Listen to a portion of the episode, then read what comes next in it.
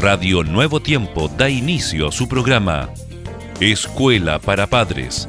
Un momento para hablar acerca de los hijos y de nosotros, los padres. Bienvenidos.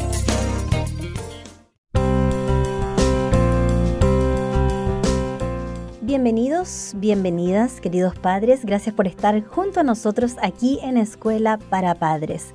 Junto a nuestro estimado pastor Germán Fuentes, estamos listos y dispuestos para una nueva temática. Es así, Jessica, muchas gracias por la bienvenida, el abrazo muy cordial también para toda nuestra hermosa audiencia. Exactamente.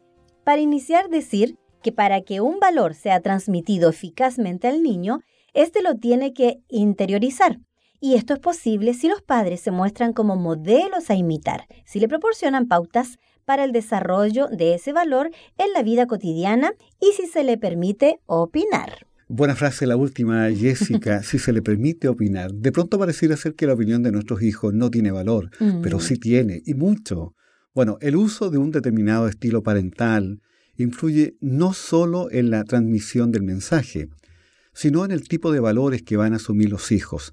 Los padres de estilo autoritario favorecen valores de conformidad inhibiendo valores de la autodirección. Pero también están los padres de estilo permisivo, que fomentan valores de autonomía e independencia, inhibiendo valores prosociales como la solidaridad o la justicia.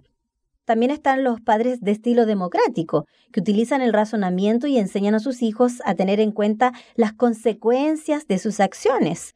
Podrían estar eh, promocionando valores de autodirección y valores prosociales. El clima afectivo, la comunicación familiar, la coherencia parental influyen en la eficacia de la socialización de valores. Cuando el mensaje o el valor viene dado con expresiones físicas y verbales de cariño y afecto, se produce una predisposición positiva hacia el mensaje y el emisor, legitimándolo Mientras que ante expresiones hostiles, indiferentes o ambivalentes, la tendencia es la contraria. Y es que las familias, Germán, que expresan afecto, sentimientos de aceptación incondicional, que favorecen márgenes de autonomía al hijo para que tenga su propio criterio, que permiten también tomar decisiones a los hijos, que establecen límites y los hacen responsables de las consecuencias de sus decisiones, promueven valores de autodirección, prosociales y empáticos. así es. Para que los valores entonces, Jessica, para que los valores familiares sean transmitidos de manera eficaz, deben ser conocidos, comprendidos y asumidos por los hijos. Para ello, los padres tienen que comunicarlos con claridad y coherencia, tienen que conectar con las necesidades básicas del hijo, con sus experiencias previas, por ejemplo, concretando los valores en conducta que proporcionen a los hijos autoevaluaciones positivas de su valía personal y social. Así es, tienen que comentar los acontecimientos con los hijos y discutirlos esforzarse por realizar una comunicación personalizada y respetuosa con cada hijo, poniéndose en su lugar.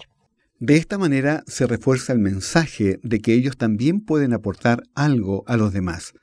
Los hacemos responsables, porque para que un valor se interiorice es necesario que la persona lo acepte vitalmente, lo sitúe en contacto con su propia experiencia, se identifique con él, la implicación se consigue promoviendo la autoría, la responsabilidad.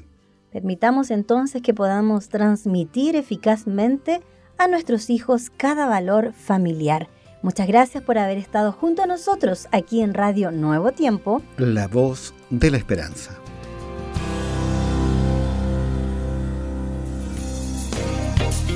Gracias por sintonizar. Escuela para Padres Recuerda que Dios se interesa por tu familia y que pondrá a tu disposición toda la sabiduría necesaria para descubrir el camino apropiado que te permita transformar la teoría en una exitosa realidad. Escríbenos a escuela para padres. Radio Nuevo Tiempo, la voz de la esperanza, sembrando esperanza.